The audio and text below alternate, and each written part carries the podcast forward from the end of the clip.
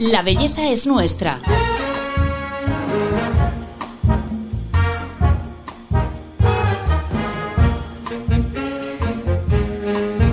Un podcast de Telva.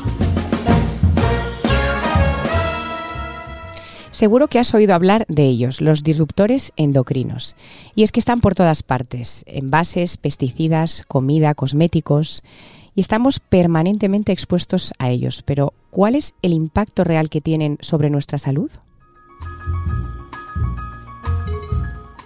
Hola a todos, soy Paloma Sancho. Bienvenidos al podcast de Telva. Hoy queremos abordar un tema que a muchos preocupa y que está de actualidad, el de los disruptores endocrinos, esos compuestos químicos que son capaces de interferir en nuestra función hormonal y en el sistema endocrino. Para entender bien cuál es su impacto en nuestro organismo, tenemos a un número uno en la materia, Ángel Nadal, que es catedrático de Fisiología en la Universidad Miguel Hernández de Elche y coordinador del Grupo Asesor de Expertos en Disruptores Endocrinos de la Endocrine Society. Bienvenido al podcast, Ángel. Hola, muchísimas gracias por el interés. Bueno, lo primero de todo, para que la gente eh, lo entienda desde el principio, ¿qué son los disruptores endocrinos? Pues los disruptores endocrinos son sustancias químicas exógenas, es decir, que no las fabricamos en nuestro organismo y que eh, pueden alterar o que alteran la acción de las hormonas y por lo tanto pueden causar un efecto adverso en la salud. ¿Y son sustancias químicas? Sí, son compuestos químicos, sí. ¿Y cuándo se ha descubierto? Porque ahora es como que todo el mundo habla de, ellos, pero ¿desde cuándo, cuándo, se descubrieron? ¿Desde cuándo están entre nosotros estos disruptores? se descubrieron ya, eh, vamos, sin el término disrupción endocrina se acuñó en 1992, o sea que es relativamente reciente científicamente hablando, tiene unos 30 años.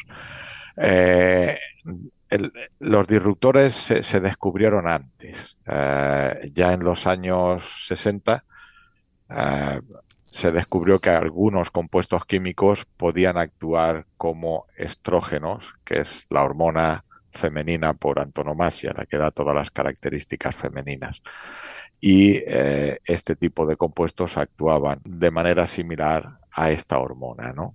Se descubrió uno de ellos, desgraciadamente era un medicamento, el dietil stilbestrol, que se estuvo recetando durante los años 50, incluso principio de los 60, y, es uno de los ejemplos de disrupción endocrina en humanos, por desgracia, ah, de los que se conoce. Prácticamente fue como el primer ejemplo de disrupción endocrina. Mm. Y después ya a final de los 80, principios de los 90 es cuando comenzaron a descubrirse más compuestos químicos que imitaban a las hormonas o bien bloqueaban la acción de las hormonas. ¿Y exactamente dónde están? Están en todas partes, porque es como la ah, comida, los envases, la cosmética, están en todas partes. Sí, la, cuestión de estos compuestos químicos, ahora mismo en, en, la Unión Europea hay una, hay una lista de más de 500 compuestos químicos que pueden ser disruptores endocrinos, de posibles disruptores endocrinos. Pero realmente están por todas partes y estamos expuestos a concentraciones bajas de ellos. Son, muchos son componentes de los plásticos, como los bisfenoles y los talatos. Otros son subproductos industriales, como las dioxinas. Otros ya han estado prohibidos por años, como, como es el DDT, al menos en los países occidentales. Eh, para la malaria se sigue utilizando el DDT en, en, África, por ejemplo, etcétera, etcétera. Los productos perfluorados que, que hasta ahora estaban recubriendo las sartenes, por ejemplo, también son disruptores endocrinos y así. Entonces, realmente están en muchos productos que utilizamos de manera cotidiana y como digo, estamos expuestos a dosis bajas de ellos, pero que producen un efecto a estas dosis bajas. Lo malo es, claro, a dosis bajas, pero si están por todas partes, ¿cómo controlamos la dosis a la que estamos expuestos realmente? O sea, ¿cómo se mide eso? Ah, bueno, realmente es eh, difícil porque en el caso de algunos de estos disruptores endocrinos, prácticamente el 100% de la población los tenemos y eso vamos, se ha medido, hay un proyecto europeo grande eh, de biomonitorización ah, en toda la Unión Europea ah, de este tipo de compuestos y, por ejemplo, el bisfenol A, pues se ha visto que a concentraciones bajas prácticamente el 100% de los adultos en la Unión Europea orinamos bisfenol A todos los días. Y, Esa es la situación. Esa es la situación. ¿Y ese compuesto dónde está? El bisfenol A es, por ejemplo, se encuentra en la mayoría de los plásticos. Ah, eh, es el componente principal del plástico de policarbonato, que es un plástico transparente y duro. Ah, y después se utiliza como plastificador en muchos otros plásticos, como por ejemplo el PVC. Para plastificador quiere decir que es lo que hace que el plástico sea maleable eh, y, que el polímero que forma el PVC, que es muy rígido, se haga un poco más eh, suave, digamos, el plástico y se le pueda dar forma, ¿no? Para hacer un codo, para hacer, en fin, este tipo de, cosas. ¿Y en, y en cosmética también empieza a sonar esto de los disruptores. ¿En cosmética también hay? Sí, los talatos son muy comunes en cosmética. Ya hay cuatro de ellos del grupo de los talatos que fueron prohibidos eh, en Europa en los últimos años. Y sí, son, se, utilizan en cosmética, ¿no? Los parabenos también, eh, oxibenzonas, en fin, son compuestos que, que están en, en la cosmética y que, bueno, como digo, pues a dosis bajas estamos expuestos. Esto no quiere decir que siempre vayan a causar un efecto adverso, ¿no? Ni no, y tampoco a lo mejor en toda la población, pero sí que potencialmente pueden hacerlo. Hmm. O sea, entran en nuestro organismo y ¿qué es lo que hacen? Se, se comportan como una hormona. Pueden comportarse como una hormona o pueden bloquear la acción de las hormonas o alterar la acción de las hormonas. Entonces ahí diferentes casos. La cuestión es, las hormonas tienen que actuar en el momento adecuado y en la dosis adecuada. Si un compuesto químico con una estructura ah, similar a la de la hormona hace el papel de esta, pero cuando no toca hacerlo, digamos, entonces es cuando está produciendo un efecto que no debería ocurrir. Y eso nos puede hacer más susceptibles a determinadas patologías hormonales tipo diabetes, obesidad eh, o bueno, alteraciones que a veces se producen durante el desarrollo eh, del sistema reproductor femenino o masculino. Hay, hay, una cuestión que es importante, creo, resaltar, que es que hay un periodo de susceptibilidad que es el que más nos preocupa a los científicos, tanto a los científicos básicos como a, los endocrinólogos, a los médicos, a los clínicos. Y es el periodo del embarazo y la lactancia. Y, los tres primeros años de vida en el caso de los niños. Entonces esos son periodos donde se está produciendo el desarrollo fetal en el caso del embarazo y eh, pues la parte más vulnerable en la infancia donde se está desarrollando el niño. Ahí es donde los disruptores actúan a dosis más baja. Sabemos que pueden producir la alteración en lo que llamamos la expresión de los genes, es decir, no producen mutaciones ni nada así, pero hacen que determinados genes se expresen más o menos de lo que deberían.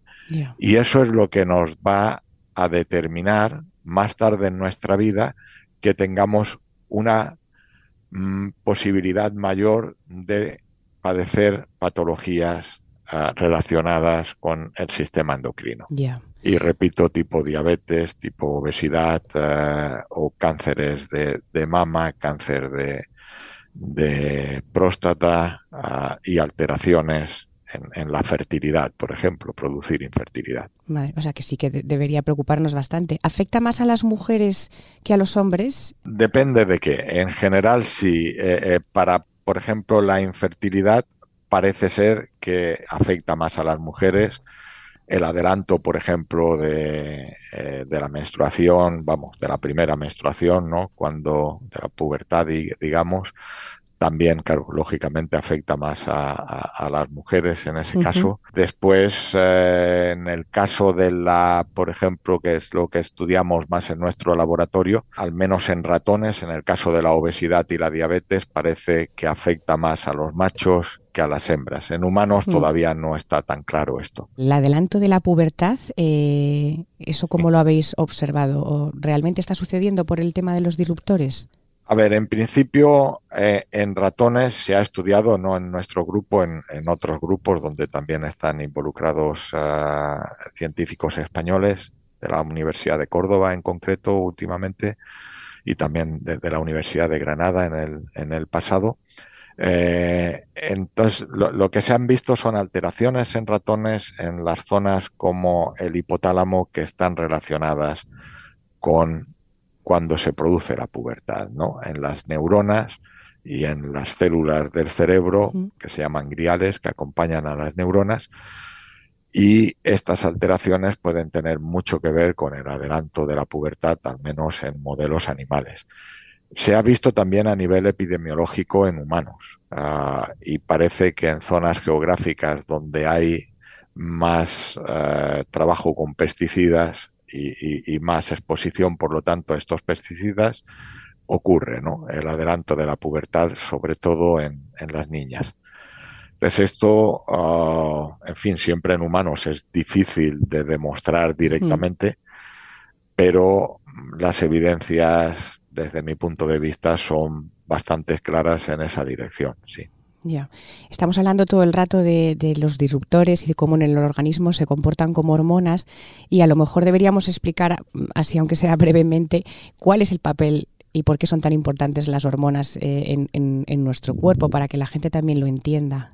Sí, hombre, las hormonas son, son muy importantes porque son los son mensajeros químicos que utilizan nuestras células para saber cuándo se tienen que desarrollar, cuando se tienen que dividir ah, y para hacerlo de manera adecuada. Entonces, por ejemplo, los estrógenos, como decía, son la hormona femenina mm, más importante probablemente y es la que da las características femeninas a las mujeres.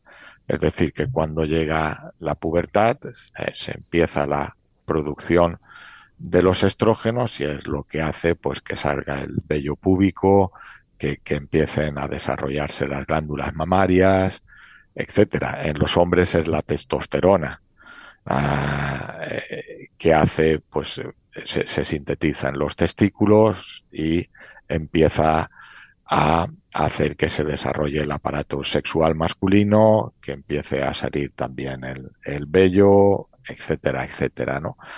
Eh, entonces, si eso funciona de manera inadecuada ah, durante el desarrollo, cuando si hay algún compuesto químico que altera la señal del estradiol o la testosterona, pues entonces puede producir eh, pues alguna alteración, como digo, que, que, pueda dar lugar pues a mayor infertilidad, a mayor incidencia de cánceres de próstata durante la edad adulta o de cáncer de mama, etcétera. También la glándula tiroides es importantísima y es uno de los eh, de las dianas de este tipo de compuestos. Entonces alteran la eh, secreción o, bueno la producción de la hormona tiroidea, por ejemplo. Esto durante el embarazo es importantísimo porque la hormona tiroidea está involucrada en el feto en el desarrollo del sistema nervioso. Entonces, si durante el desarrollo se alteran los niveles de la hormona tiroidea,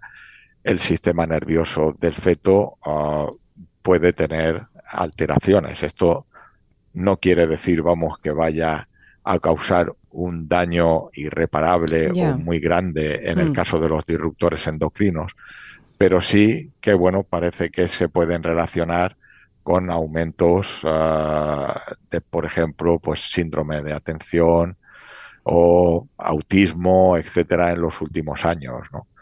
Entonces, bueno, ah, es un aumento en la prevalencia de estas enfermedades, ¿no? Entonces, bueno, bien así. En nuestro caso, por ejemplo, lo que vemos en ratones es que eh, determinados compuestos químicos que se comportan como estrógenos cambian la cantidad de células beta con las que nace un ratón. ¿Qué son las ah, células beta? ¿eh? la célula beta es la que produce la insulina. Ah, vale. Entonces, las células beta son muy importantes, pues son las mm. únicas células que tenemos en nuestro organismo que liberan insulina cuando aumenta la glucosa en sangre, cuando aumenta el azúcar en sangre. Si la célula beta funciona mal, uno acaba siendo diabético. Claro. O sea, la sensación que, que, me queda es como de que los disruptores son tóxicos y que tenemos que estar muy preocupados. Em, ¿Es así o, podemos estar Vamos a ver, creo que tenemos que estar preocupados hasta... No quiero generar una alarma, ¿no? Tal como lo estoy contando parece muy alarmista. Y, yo creo que tenemos que estar preocupados. Vamos a ver, este es un tema importante, hmm. pero que nadie piense que por el hecho de tomar o, de estar expuesto a estos disruptores endocrinos vamos a ser diabéticos mañana o vamos hmm. a tener un problema de tiroides mañana mismo y es algo que se produce de manera aguda, así como una toxicidad hmm. a la que estamos acostumbrados a ver. Esto es un, son efectos que son más bien sutiles. Y como digo, suelen ocurrir fundamentalmente durante el desarrollo fetal y en la infancia. Y lo que hacen es que un individuo sea más propenso a tener determinadas patologías. Esa es la cuestión, pero esto es muy importante. Es muy importante porque la prevalencia, por ejemplo, de la obesidad o la diabetes está aumentando muchísimo. La prevalencia también está aumentando de los problemas con la glándula tiroides hmm. y, de muchísimas patologías relacionadas con las hormonas. Entonces, ese aumento de la prevalencia, que quiere decir que la diabetes y la obesidad han pasado a lo mejor pues de tener un 4, un 5% de la población a un 12, un 13% de la población en los últimos 30 o 40 años, en parte puede deberse a los disruptores endocrinos. Claro. Entonces, yo creo que hay que estar preocupado porque esto no debería ocurrir y, eh, digamos, tampoco no, no, hay que alarmarse y pensar que, bueno, por comerse uno una lata de atún al día siguiente va a ser diabético. Claro, claro, claro. Es el mensaje que quiero mandar. Pero, eh, en fin, sí que hay que intentar mejorar, ¿no? Porque siempre es mejorable, vamos. ¿Y, la legislación, la, legislación actual sobre los disruptores, eh, ¿cuáles? ¿Hay una lista de prohibidos, una lista de otros que se están estudiando a lo mejor? Sí, la, la legislación en la Unión Europea es la, más restrictiva de todo el mundo con respecto a los disruptores endocrinos. Y es la más desarrollada de todo el mundo también. O sea, que eso lo tenemos que tener en cuenta. Dicho esto, es un poco lo que decía anteriormente. Hay que preocuparse en parte porque los criterios para la identificación de los disruptores endocrinos empezaron en 2018, o sea, no hace demasiado. Antes se, hacían las normativas o se utilizaba otro tipo de criterio. El de disrupción endocrino empieza hace estos pocos años. Y ahora mismo eso, hay clasificados algo más de 500 compuestos químicos que podrían comportarse como disruptores endocrinos creo que identificados como tal hay 17 o poco más. Entonces queda mucho por hacer. Ya. Claro, ah, los test que se hacen ahora para identificar estos disruptores endocrinos son, bueno, si son estrogénicos, es decir, si se comportan como los estrógenos, hormona femenina, como los andrógenos, hormona masculina, o si altera la hormona tiroidea. Por ejemplo, no hay ningún test que nos diga si se pueden comportar como compuestos que produzcan obesidad o diabetes. Hmm. Eh, o que puedan alterar eh, la fertilidad en hombres o en mujeres. Entonces, esto se está desarrollando. La Unión Europea hace cuatro años dio 52 millones de, euros, por ejemplo, a ocho consorcios europeos, ocho proyectos europeos grandes, de más de 7 millones de euros cada uno. Eh, en la Universidad Miguel Hernández, en, nuestro instituto, tenemos dos de estos, y están dedicados a desarrollar los test para identificar si este tipo de compuestos pueden producir diabetes, obesidad o hígado graso. Y también eh, hay otros consorcios dedicados a la hormona tiroidea, a el aparato reproductor eh, femenino, alteraciones en el aparato reproductor femenino y cómo testar ahí, qué test se tienen que hacer, y también en el desarrollo del sistema nervioso. Entonces, ahora mismo Europa estamos trabajando los investigadores en el desarrollo de estos test, pero todavía no están desarrollados. Lo que quiere decir que los compuestos químicos ahora mismo no se están testando para este tipo de patologías. Entonces se sigue avanzando y necesitamos avanzar. La ley hasta ahora en Europa es mucho mejor que en, en el resto de hmm. países del mundo, pero, tenemos que, hmm. claro, tenemos que avanzar más y, y, a nivel en ello estamos. Usuaria, o sea, después de escuchar todo lo que nos has contado, ¿cómo puedo yo, eh, no sé, en mi día a día controlar eh, mi consumo de disruptores endocrinos o, los que respiro o toco o absorbo, no sé? Sí, esa es una pregunta importante. Este es un problema global, igual que el del cambio climático. Entonces, como problema global hay que abordarlo a nivel global. Entonces, desde organizaciones como la Endocrine Society, basada en, los Estados Unidos, o la Sociedad de Endocrinología Europea, que también tiene un grupo de disruptores endocrinos asesor, en, los que también estoy eh, yo personalmente y otros, y otros españoles y desde la propia Sociedad Española ah, de Endocrinología y Nutrición, lo que hacemos es estar en contacto con las autoridades a nivel nacional y a nivel europeo. Hmm. Y vamos diciendo cuál es, digamos, la situación de la ciencia actual y qué es lo que se tiene eh, que hacer a, nivel de normativas, etcétera, nuestra opinión. Hay después otras opiniones de otras sociedades o de la industria, etcétera, etcétera. Entonces, esto es la manera de intentar actuar a nivel global. Todos sabemos que ahora mismo se necesita disminuir la cantidad de plásticos que se están produciendo. Creo que esto es obvio, ¿no? Y uno de los temas es porque producen disruptores o porque tienen disruptores endocrinos. Ah, después de la actuación a nivel global, podemos actuar a nivel individual como digo, exactamente igual que con el cambio climático. Entonces, bueno, aquí hay una serie de pautas que es intentar bajar la exposición a ellos, sobre todo mm, en los periodos de mayor susceptibilidad, como he dicho antes, eh, que serían el, embarazo y los tres primeros años de vida en, en los niños y en las niñas. Pero Ángel, exactamente en mi día a día, eh, ¿qué tengo que dejar de, utilizar o consumir? A ver, en el día a día, eh, por ejemplo, si es durante el embarazo, mm, se puede disminuir eh, la exposición, por ejemplo, a talatos y otros disruptores endocrinos que hay en la cosmética, ¿no? Pues, pues bajar la cantidad de veces que uno se pone o una se pone perfume o, te pones determinadas cremas, etcétera. Eso no cuesta tanto durante un periodo y yo al menos, por si acaso, ah, durante el embarazo y la infancia lo disminuiría. digo yo, pero vamos, hay países en la Unión Europea como Dinamarca donde lo dice el Ministerio de Sanidad ¿eh? y el de Medio Ambiente. Durante esos periodos esa es una cuestión.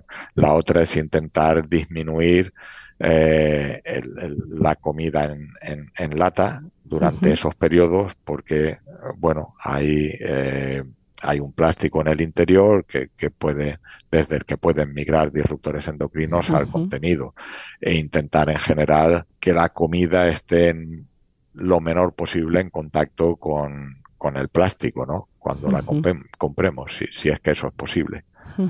Eh, en fin, esas, vamos, son algunas comida orgánica en la medida de lo posible, etcétera. Bueno, Ángel, pues eh, ya llegamos al, final del episodio. Tomamos buena nota de todo lo que nos has dicho, pero te voy a pedir antes de, que terminemos que nos digas cinco trucos, eh, cinco consejos que nos darías para, estar lo más eh, atentos posibles a estos disruptores y protegidos.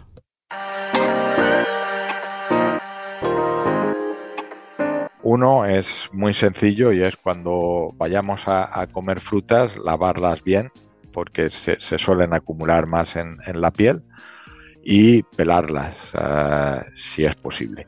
O sea, eso ya disminuye eh, la exposición a determinados pesticidas eh, que normalmente se acumulan, como digo, en la piel de las frutas y las verduras. Entonces, si hacemos esto, ya estamos haciendo algo intentar, si es posible, eh, comprar fruta y verdura orgánica ah, para disminuir, eh, al menos en los periodos, como he comentado, de mayor susceptibilidad. Eh, intentar, en el caso de los plásticos, por ejemplo, no calentar la comida en el tupper. Eso nos va a ayudar porque las altas temperaturas hacen que, hacen que migren más estos compuestos. Entonces no cuesta nada poner la comida en un plato de porcelana o de cristal o utilizar un tupper de cristal y ahí sí que podemos calentarlo en el microondas, etcétera. O sea, las microondas no son el problema, el problema es el calor en el plástico que hace migrar este tipo de, compuestos. Eh, cuando veamos eh, si, utilizamos plásticos, por ejemplo, para, para almacenar comida, cuando veamos que el plástico está viejo, eh, se vuelve no transparente si lo era, etcétera, eh, por favor cambiarlo, intentar cambiarlo eh, a menudo, ¿no? Porque es cuando, cuando está viejo es cuando más migra al, al, al continente, ¿no? perdón, al contenido desde el continente. Y, después, una de las cosas que hemos aprendido también durante la pandemia es a ventilar la casa. Esto esto es importante porque al final hay, compuestos ah, de este tipo que están en el propio, en el polvo de la casa, se fijan en las alfombras, etcétera. Entonces, si ventilamos y, aireamos ah, la casa, pues, pues suele funcionar bastante bien. Supongo que podría estar bastante cabreado con lo que me pasó, pero cuesta seguir enfadado cuando hay tanta belleza en el mundo.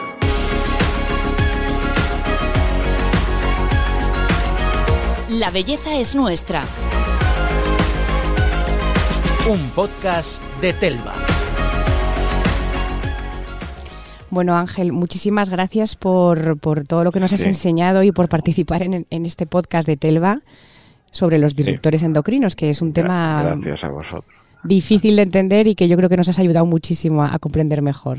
Nada, muchísimas gracias a Telva por, por el interés en el tema y por, y por haberme contactado. Bueno, yo creo que, que, ha quedado claro. A todos los que nos escucháis también os agradecemos que estéis siempre al otro lado y os esperamos en el próximo capítulo de La belleza es nuestra. Hasta pronto.